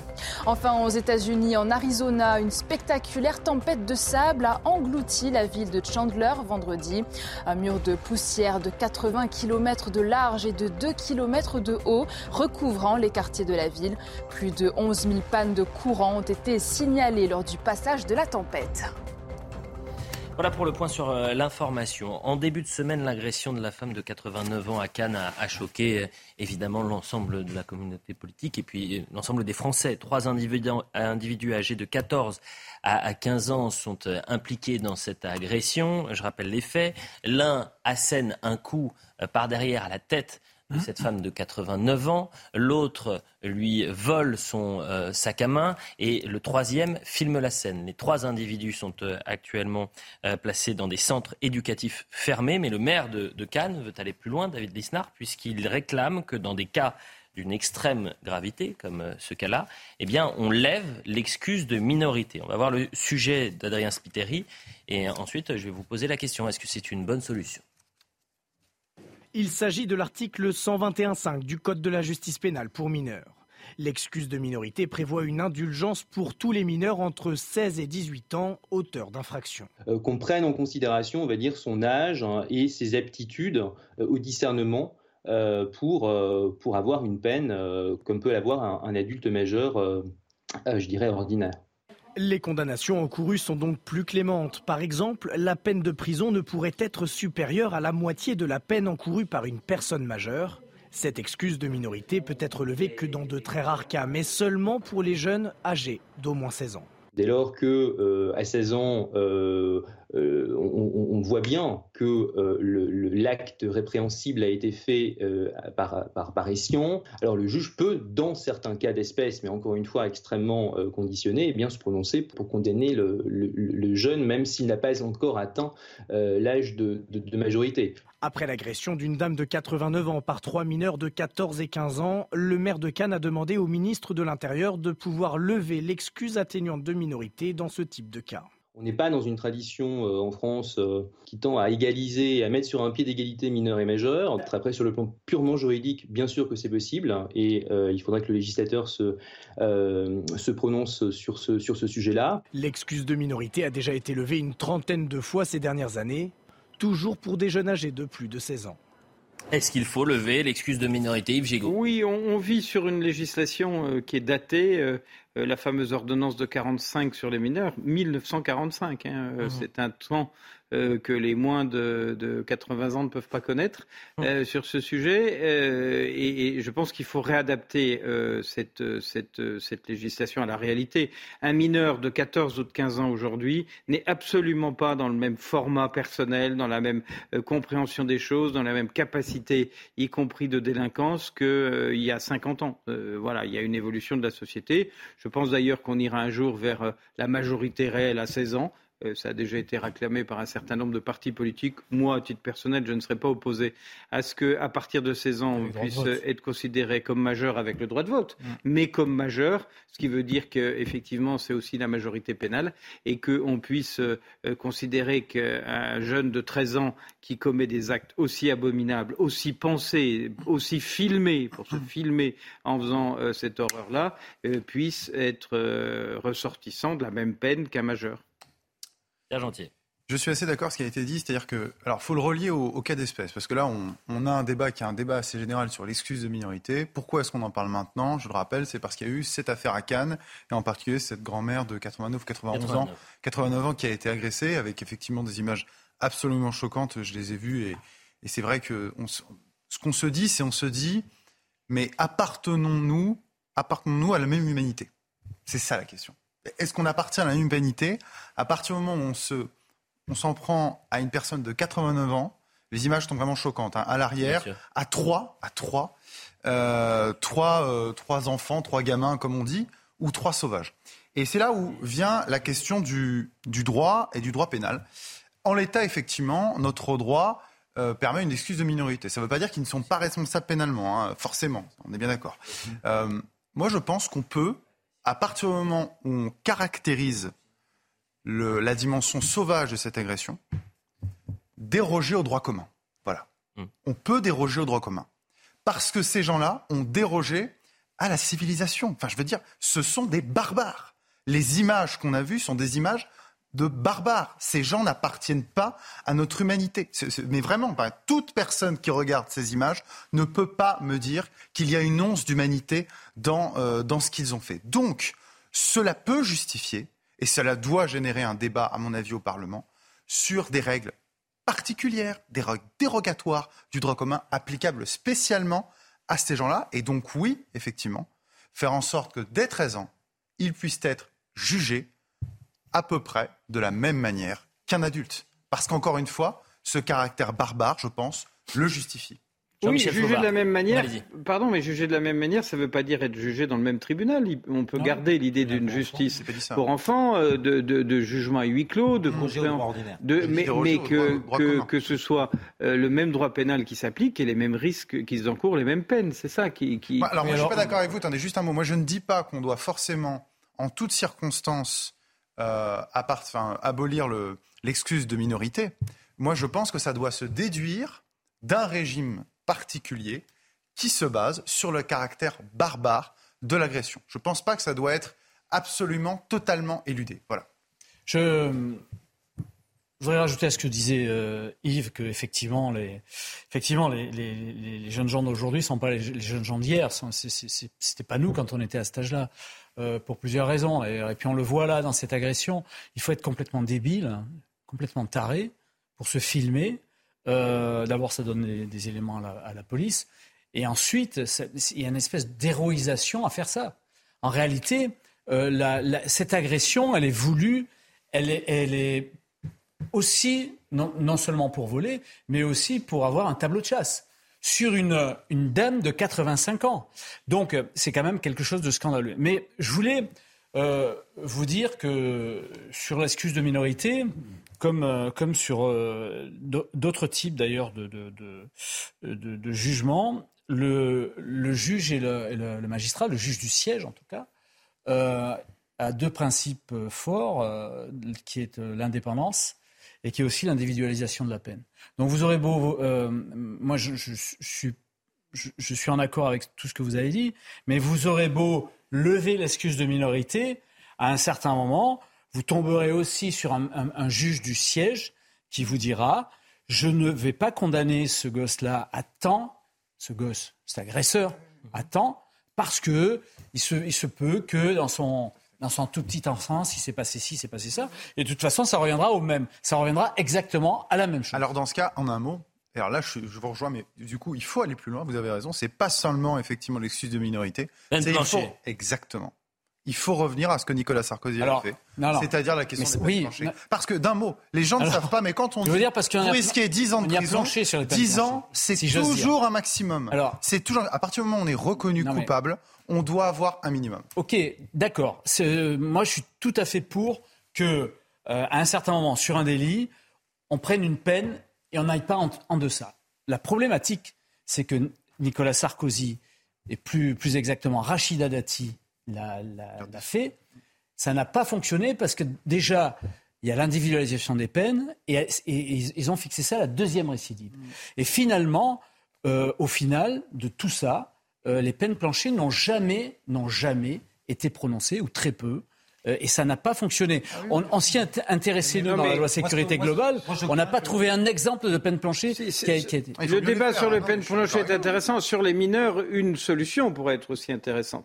Et sur un- des, des mômes de 13 ans, c'est d'entraîner les parents euh, dans la procédure judiciaire. C'est-à-dire que C'est pour devant, c'est pour que devant la barre du tribunal, avec les mêmes risques de condamnation, il y ait le jeune qui ait commis l'acte et qui ait les On parents. engage la responsabilité pénale des parents. mais oui, C'est mais pour deux- ça que les propositions de David Listar sont, sont intéressantes parce que non seulement il évoque cette, euh, cette possibilité de lever euh, l'excuse de minorité, mais il, il évoque aussi euh, tout un éventail d'autres mesures, notamment la suppression de l'allocation familiale. Alors peut-être que Oui. ça, ça doit, ça faut- doit aller plus loin. Mais il faut même aller Mais- plus loin. il faut mais- que les parents où- soient devant la barre du tribunal Là où, et qu'ils soient malheureusement, condamnés. là où malheureusement je crains que ce débat et l'unanimisme euh, que nous partageons autour de, de- de- de ces sujets euh, soient très loin d'être partagés par euh, euh, grand nombre de, alors, à commencer par les juges, Euh, et, et- et donc euh, je, je crains que ce soit difficile, euh, sinon impossible, en l'état actuel de notre société. Euh, moi, j'ai le souvenir qu'il y a, c'est en 2013, euh, un, un jeune journaliste, Laurent Oberton, euh, euh, écrivait La France Orange Mécanique. Euh, je me souviens de la manière dont euh, les, les médias, les politiques s'étaient emparés ou s'étaient détachés, avaient euh, considéré que ce qui était décrit, euh, l'ensauvagement, la barbarie euh, qui était fait, qui, qui, qui était fait à partir de sources ouvertes uniquement, euh, des, des coupures de presse, de la presse de quotidienne régionale. Il avait tout compulsé, il avait fait un, un travail remarquable et ça avait été dénoncé. On lui avait Je dit c'est pense- du petit fait divers. du fait divers. Et en fait, la vérité, c'est que ces faits divers, aujourd'hui, sont, sont devenus des faits de société et c'est et c'est du quotidien. Sébastien Chenu, vice-président de l'Assemblée nationale, qui a réagi sur cette proposition donc, euh, de David Lisnard et les- la levée de l'excuse de minorité. J'y souscris et je crois que l'une des pistes euh, dans tout ça, c'est euh, à l'avenir de mieux associer, responsabiliser, voire sanctionner des familles qui ne font pas leur boulot. Vous savez, on peut être modeste, moi je suis élu d'une circonscription modeste, et tenir ses gamins, élever très correctement ses gamins. Donc oui, je pense que lorsqu'on bénéficie du concours de l'État à travers un logement social, à travers un certain nombre euh, d'aides, euh, de solidarité, eh bien on a euh, en regard la nécessité de tenir ses gosses, de ne pas les laisser faire n'importe quoi. Oui, demain, je suis persuadé que associer voire sanctionner un certain nombre de familles parce qu'elles ne tiennent pas à leurs enfants, parce qu'elles ne sont pas responsables de l'éducation de leurs enfants, c'est une piste vers laquelle il faut aller. Voilà pour euh, l'excuse de minorité. Un dernier mot avec vous, Jean-Michel Fauvert. Oui, on parce peut que quand même dire. alors, l'immigration euh, après. En fait, euh, Sébastien Chenu a, a- a redit tout ce qu'on a dit sur ce plateau ce soir, mais il l'avait dit avant. Euh, non, ju- juste un dernier mot, oui, pour dire quand même que euh, remettons aussi les choses dans leur contexte. Euh, on est en train de parler de marginaux. C'est pas c'est pas l'ensemble de la jeunesse qui est comme ça. Euh, euh, grâce à Dieu. Et, ça se passe aussi dans d'autres pays qui sont sauvages, en particulier en ce moment la Suède, qui connaît un gros problème dans ce, domaine-là, le Royaume-Uni, etc., etc. Eh bien, euh, parfois, on peut faire un lien entre une partie de l'immigration et l'insécurité. Je dis bien une partie de l'immigration. Et là, c'est la question migratoire qui va se poser. Et, est-ce qu'il faut suivre l'exemple danois? Euh, Le Danemark, c'est très intéressant parce que la chef du gouvernement est une social-démocrate. Et elle a euh, des euh, projets, des propositions qui, si ils étaient présentés en France, on aurait dit, mais cette femme est une extrémiste. c'est une extrémiste de droite, bien sûr. On va voir le sujet donc, puisque au Danemark, les demandeurs d'asile ne sont plus les bienvenus sur le sol danois et ils ont trouvé des alternatives avec des pays d'Afrique de l'Ouest, si je ne m'abuse. On voit le sujet d'Adrien Spiteri. Adoptée en juin 2021 par le Parlement danois, une loi portée par les sociodémocrates prévoit d'externaliser complètement la demande d'asile hors d'Europe. Par exemple, un demandeur d'asile arrivant à Copenhague se verrait envoyé dans un pays d'Afrique où sa demande serait étudiée. Même s'il obtient le statut de réfugié, il ne pourrait pas revenir au Danemark. Le Royaume danois est membre de l'Union européenne depuis 1973, mais il n'a pas adhéré à la politique des 27 en matière d'immigration et d'asile. Il n'est donc pas tenu d'appliquer le règlement de Dublin qui prévoit l'examen de la demande d'asile d'un réfugié au premier pays qui l'a accueilli. En 2020, le Danemark n'a reçu qu'un peu plus de 1500 demandes d'asile, soit le plus faible nombre depuis 20 ans et dix fois moins que ses voisins suédois ou allemands en proportion de sa population. Pour l'instant, la loi de sous-traitance migratoire n'est pas effective car le Danemark n'a pas encore trouvé de partenaire pour ce projet. Toutefois, en avril dernier, le ministre danois de l'immigration, Mathias Tesfaye, lui-même fils d'immigrés éthiopiens, a annoncé des pourparlers avec le Rwanda pour y transférer des réfugiés. La Tunisie et l'Éthiopie auraient aussi été approchées. Donc je dis, il n'y a pas de finalisation pour l'instant, mais il y a des pourparlers. Jean-Michel Fauvergue, est-ce qu'il faut suivre l'exemple danois? Alors, juste rappelons aussi que les Danois vont plus loin. Euh, ils, ont aussi passé des accords avec l'Albanie pour expulser, enfin pour faire, euh, euh, ouais, pour, pour externaliser les peines de prison aux étrangers qui sont chez eux. C'est-à-dire que les, étrangers chez eux iront faire leur peine de prison en Albanie. Donc là, sur l'ensemble du spectre de, l'immigration criminelle et de la demande d'asile, ils ont visiblement des solutions qui sont bien à eux. Euh, euh, Orchestré par une social-démocrate. Je vais le rappeler pendant tout le thème. Ça, a été mis en place au départ par un, par un gouvernement de droite et il y a une continuité de cette action publique et ça continue là-dessus. C'est, euh, moi je pense, plutôt une bonne idée, en particulier pour les, les expulsions de, de, de criminels. par contre, dans, dans, le reportage, on entend que euh, même si on fait droit à la demande d'asile et si on accorde l'asile, euh, il, ne rentre toujours pas au pays. Donc là, là, il y, a, quand même une problématique avec le droit d'asile en général. On aurait pu penser que quand on accorde l'asile, à ce moment-là, on accueille. Ce, qui est intéressant, c'est que d'abord souvent euh, les évolutions viennent des pays du nord de l'Europe et qu'on a notamment une gauche française qui est souvent très avide d'expliquer que dans le nord de l'Europe, on fait des choses formidables et que, pour le coup, euh, c'est intéressant si ça permet de faire progresser un peu les esprits. Au fond, derrière ça, sur le droit d'asile, se cache l'idée euh, qui commence à prospérer dans le débat politique, on l'a vu un peu poindre lors de l'élection présidentielle, que les examens euh, du droit d'asile ne peuvent plus se faire dans le pays et qu'il faut les faire ailleurs. Voilà. Alors, quelquefois, ça ne peut pas être fait dans le pays source. Imaginez que vous demandez aux Afghans euh, de rester, qui, sont, qui seraient menacés en Afghanistan, de rester en Afghanistan pour examiner leur droit d'asile, c'est pas bien possible. Il faut donc trouver des solutions tampons, si j'ose dire, pardon de l'expression, euh, parce que qu'est-ce qui se passe en France? Quelqu'un arrive, il est demandeur de droit d'asile, il est euh, intégré dans un centre de, de, de, d'hébergement, il touche son petit pécule, et puis comme le droit d'asile met six mois, huit mois, un an, voire plus pour être examiné, et eh bien au moment où on lui dit non, il a fait souche, il a rencontré quelqu'un il a des enfants et euh, il reste là. Et il y a pas, y a, en fait, le droit d'asile, il est, il, est, il est pris de force sur ce sujet-là. Donc évidemment, il faut examiner ces choses. On pourrait d'ailleurs imaginer que dans un certain nombre de pays, le droit d'asile ne soit euh, et, enfin, que l'examen ne soit fait qu'à partir des consulats extérieurs au pays. Euh, on, a, on a des consulats euh, un peu partout à proximité des pays en difficulté. on pourrait leur dédier avec les moyens nécessaires cet examen du droit d'asile. Mais je pense que la question du droit d'asile, qui est une des sources de l'immigration irrégulière mmh. dans notre pays, mérite ce débat non pas pour ne plus donner de droit d'asile, moi j'y suis attaché, je pense qu'il faut qu'on soit capable d'accueillir des gens vraiment menacés dans leur pays, mais pour pour pas que ce soit un dévoiement pour rentrer en douce. Oui, la, difficulté, c'est que euh, lorsque l'on prend l'exemple danois, on aimerait pouvoir l'exporter en France. Mais d'abord, il y a quand même un particularisme danois. D'abord, euh, c'est une société où il y a une vraie culture du consensus. Euh, où les politiques, qu'ils soient de droite ou de gauche, arrivent à se mettre d'accord euh, sur des sujets tels que l'immigration et, sont en, résonance avec, euh, avec leur peuple qui leur demande d'agir sur ces thématiques-là. si vous prenez la France, le même débat est quasiment impossible à l'Assemblée parce que les uns campant dans des postures euh, et refusant de dialoguer avec leurs voisins considérés comme extrémistes seraient incapables de prendre ce genre de, mesures euh, draconiennes. Après, il y a une deuxième chose, c'est que le Danemark euh, et ça a été rappelé dans votre reportage, n'a adhéré euh, il a signé le traité euh, de, Maastricht qu'en deuxième recours et après avoir négocié notamment des dérogations euh, en matière d'immigration, chose que nous n'avons pas faite. Nous, nous avons pris l'intégralité du paquet et aujourd'hui, nous sommes soumis à un certain nombre de règles qui nous empêchent et, qui nous empêchent de faire évoluer, sauf à sortir d'un certain nombre de, de, notamment la Cour européenne des droits de l'homme, on l'a déjà, évoqué euh, plusieurs fois, mais qui, qui nous contraignent dans notre politique en matière de migratoire. Le mot de la fin sur ce sujet, Pierre Gentier. Ah bah oui, non, mais c'est très intéressant ce qui se passe. Mais il n'y a pas que le Danemark.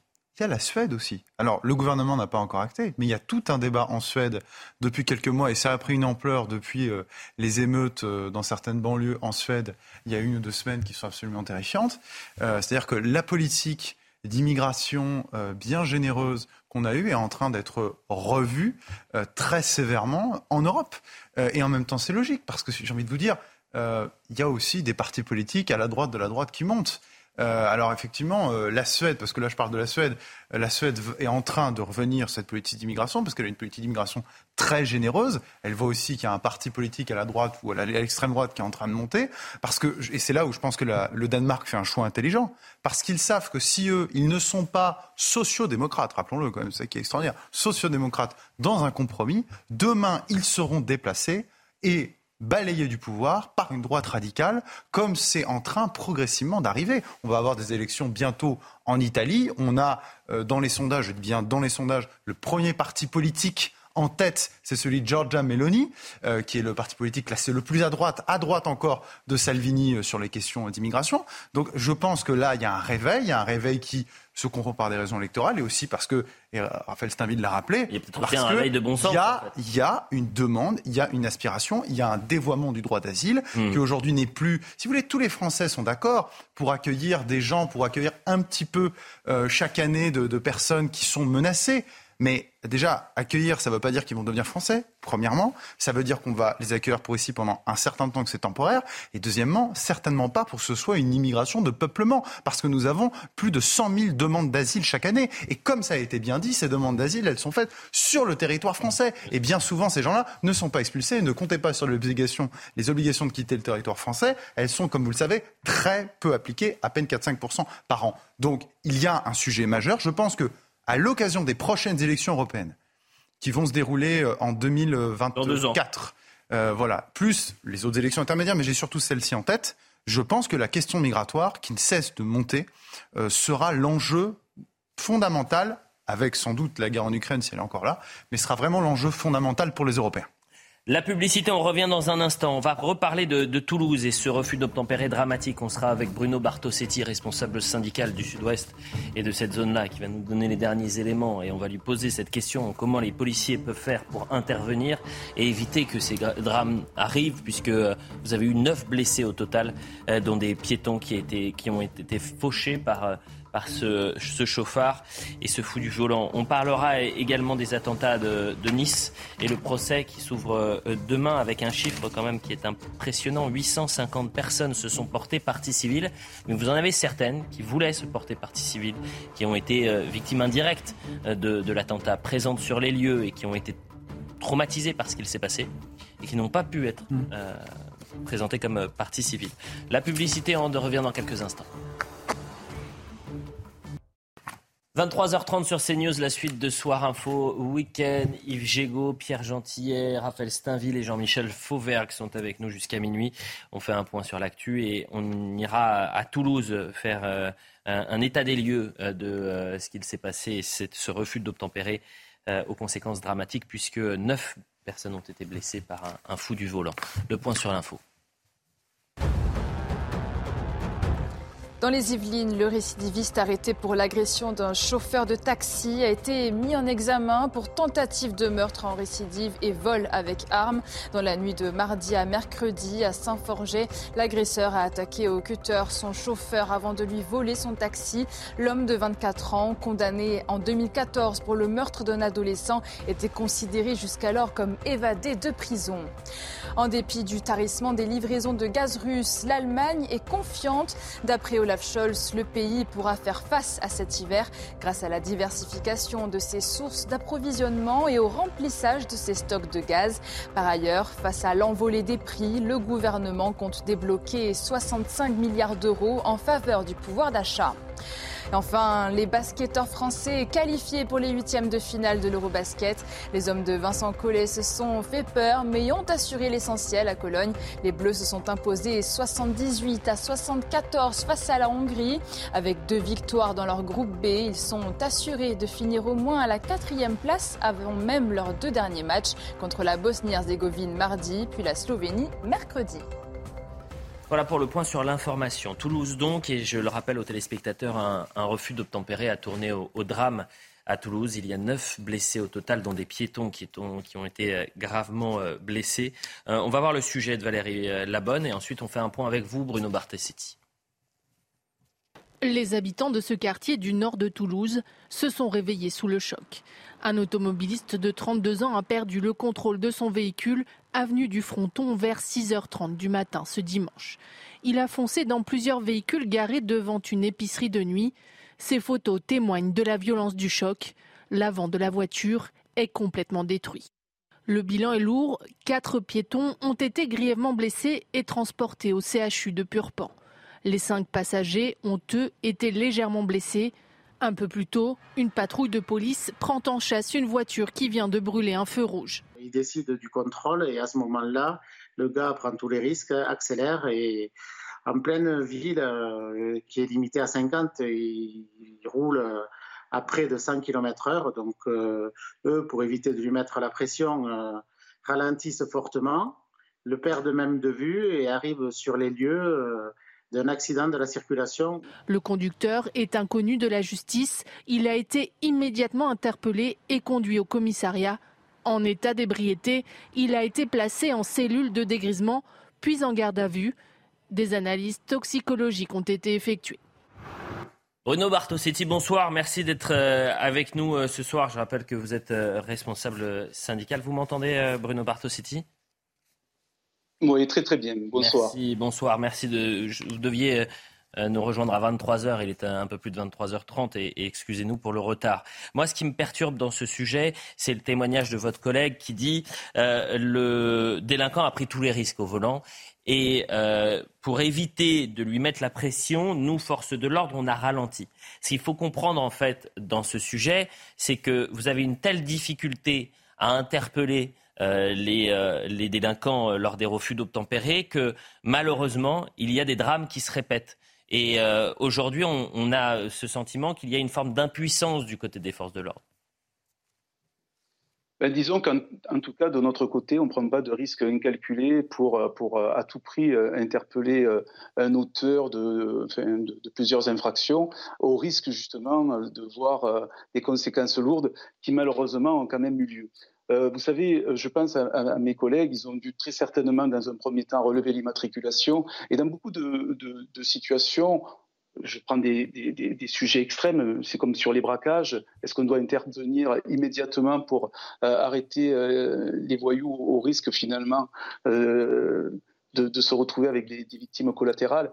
Voilà, euh, on a quand même de la réflexion quand, quand on travaille. Est-ce que c'est de l'impuissance? En tout cas, ça a été de la sagesse de la part de, mes collègues, ça c'est certain. C'est pas un reproche hein, quand je dis euh, l'impuissance, Bruno. Non, non, non, j'ai bien compris. C'est que j'ai l'impression que le climat hein. qu'il y a aujourd'hui autour des forces de l'ordre, c'est-à-dire que euh, sur les refus d'obtempérer, il y a une partie de la gauche qui explique que la police tue. Euh, qu'il y a aussi une question qui est très compliquée, c'est-à-dire qu'un policier qui intervient, euh, il sait que sa vie va basculer. Euh, un policier qui euh, utilise son arme lorsqu'il y a la légitime défense, une fois qu'il l'a utilisée, il passe par la case garde à vue automatiquement. Donc ces, ces mécanismes-là, peut-être euh, il y a un moment de réflexion du côté du policier qui se dit mais là, euh, si je si je si j'interviens, si j'interviens fortement, eh bien ma vie peut basculer. Et on s'est posé la question tout à l'heure sur la présomption de légitime défense, par exemple. Oui, complètement. C'est-à-dire que là, vous abordez un, sujet important, c'est-à-dire qu'on a des policiers aujourd'hui en France qui ont perdu la vie parce qu'ils ont réfléchi avant de faire usage de leurs armes dans un cadre de légitime défense.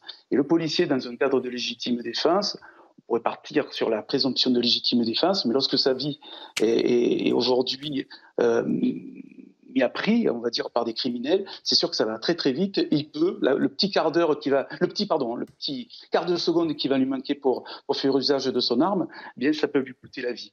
Il est vrai qu'aujourd'hui, il y a un sujet. Il y a un sujet. Nous avons 30 000 refus par an, refus d'obtempérer. Euh, le policier utilise son arme euh, à 200 reprises euh, maximum à chaque fois qu'on se retrouve dans ce genre de situation. Et c'est pas un droit de tuer qu'on demande, c'est vraiment de pouvoir être reconnu dans le cadre de notre travail. Et lorsqu'on utilise notre arme, c'est parce qu'on a en face de nous un criminel qui veut nous tuer. D'ailleurs, on le voit, hein, euh, malheureusement, on a des, des, des, des, criminels au volant. Et là, c'est pas un policier qui a été grièvement blessé, ce sont des, piétons. Voilà, voilà c'est vrai que le, contexte est quand même très difficile en France. En revanche, on ne demande pas un permis de tuer, qu'on soit bien d'accord là-dessus, mais c'est vrai que de reconnaître notre travail, parce que nous sommes des professionnels, et lorsqu'on utilise notre arme, c'est pour se défendre et neutraliser un individu criminel. C'est d'ailleurs, vous savez, c'est ça aussi quand je parle de climat. Euh, lorsque on parle de présomption de légitime défense, certains y répondront euh, permis de tuer. Et, euh, c'est là toute la difficulté intellectuelle, idéologique qu'il faut peut-être changer, c'est-à-dire donner les moyens. Et il y a une phrase qui n'a pas été, euh, je trouve, assez euh, décrypté cette semaine lorsque le ministre de l'Intérieur, Gérald Darmanin, était sur notre antenne. Il a dit Moi, je défends euh, les forces de l'ordre a priori. Euh, et en soi, on entre dans l'idéologie justement de la présomption de légitime défense. C'est-à-dire que pour le premier flic de France, vous n'êtes pas en tort. il vous défend a priori. Et cette réflexion-là, il me semble être un peu seul au sein du gouvernement à l'avoir. Et c'est peut-être ça le problème. Je vous remercie Bruno Bartosetti puisqu'il nous reste quelques minutes seulement et je voudrais qu'on termine. J'aurais pu, voilà, j'aurais pu rajouter un Allez-y, bien sûr, allez-y, allez-y Bruno Bartosetti. Bien sûr. Très, très, très très vite, très très vite. Euh, vous avez aujourd'hui deux syndicats de commissaires qui ne sont pas d'accord sur la présomption de légitime défense. J'insiste, c'est important de le dire parce que sur le plateau tout à l'heure, on a dit que la, la, la hiérarchie nous soutenait. Un policier aujourd'hui, quand il fait usage de son arme, il est seul. Il est seul face à un juge il est seul euh, quand il se retrouve devant les GPN. C'est important de le retenir. Ah, eh bien, je pense qu'il va falloir que je donne la parole à Jean-Michel Fauvergue qui disait le, le contraire. Avec plaisir. Merci Bruno Bartosetti, excellente soirée. Merci. Jean-Michel. Oui, dans, la présomption de légitime défense, déjà pour commencer, dans la présomption de légitime défense, ce qui est, euh, euh, ce qui est important, c'est en fait, en réalité, c'est l'idée. L'idée, c'est de dire quand le policier fait usage de son arme, c'est parce qu'il a été menacé et parce qu'il est en légitime défense. Et donc on, change euh, la focale de, ce qui se passe aujourd'hui. Et effectivement, les, policiers sont mis en, euh, sont mis en accusation euh, là-dessus. comme la présomption aussi de, l'usage de la, de, la, de, la, violence légitime. Mmh. C'est la même chose. Maintenant, sur, la, sur le la, hiérarchie et l'appui à la hiérarchie, le but quand vous avez un commissaire de police ou un officier, euh, ils font partie du management. Leur, rôle principal, c'est d'être sur le terrain avec les gars et de les couvrir sur un certain nombre de choses, d'être présent, de ne pas leur autoriser tout, mais d'être présent. Et c'est là où je voulais dire, et moi dans ma carrière, 40 ans de carrière, j'ai connu plein de commissaires qui sont comme ça, plein d'officiers qui sont comme ça. Évidemment, il y a aussi des contre, des contre-exemples. Des contre-exemples. On va parler de Nice. Six ans après l'attentat de Nice, faisant 86 morts et 400 blessés sur la promenade des Anglais, le procès s'ouvrira donc demain à Paris. Sept hommes et une femme sont sur euh, le banc des accusés, membres de l'entourage et ou intermédiaires soupçonnés d'avoir aidé donc l'assaillant qui lui est mort euh, sur euh, le coup, sur la promenade, le 14 juillet 2016. 850 personnes se sont constituées partie civile. Certaines victimes, et c'est ça qui est terrifiant, certaines victimes n'ont pas eu et n'ont pas obtenu ce statut. Donc on va voir le sujet de Valérie Labonne et on va en parler juste après. Du haut de son estrade, elle a été une spectatrice de cette tragique scène du 14 juillet 2016. Avec d'autres musiciens, Sophie de Vergne participait à un concert sur la promenade des Anglais. Traumatisée psychologiquement, son travail en a souffert. Ce procès, elle l'espérait comme une délivrance, jusqu'à cette décision qui a rejeté sa demande de constitution de partie civile.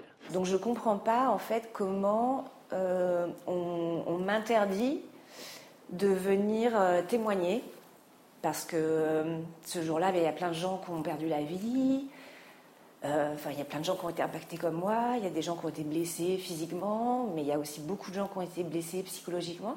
Puis, il y a ceux pour qui se rendre à 700 km de la scène du crime est inenvisageable. Cet éloignement géographique est perçu par les victimes comme une punition, car il faut s'organiser logistiquement et économiquement pour assister aux trois mois d'audience, malgré les remboursements mis en place par l'État.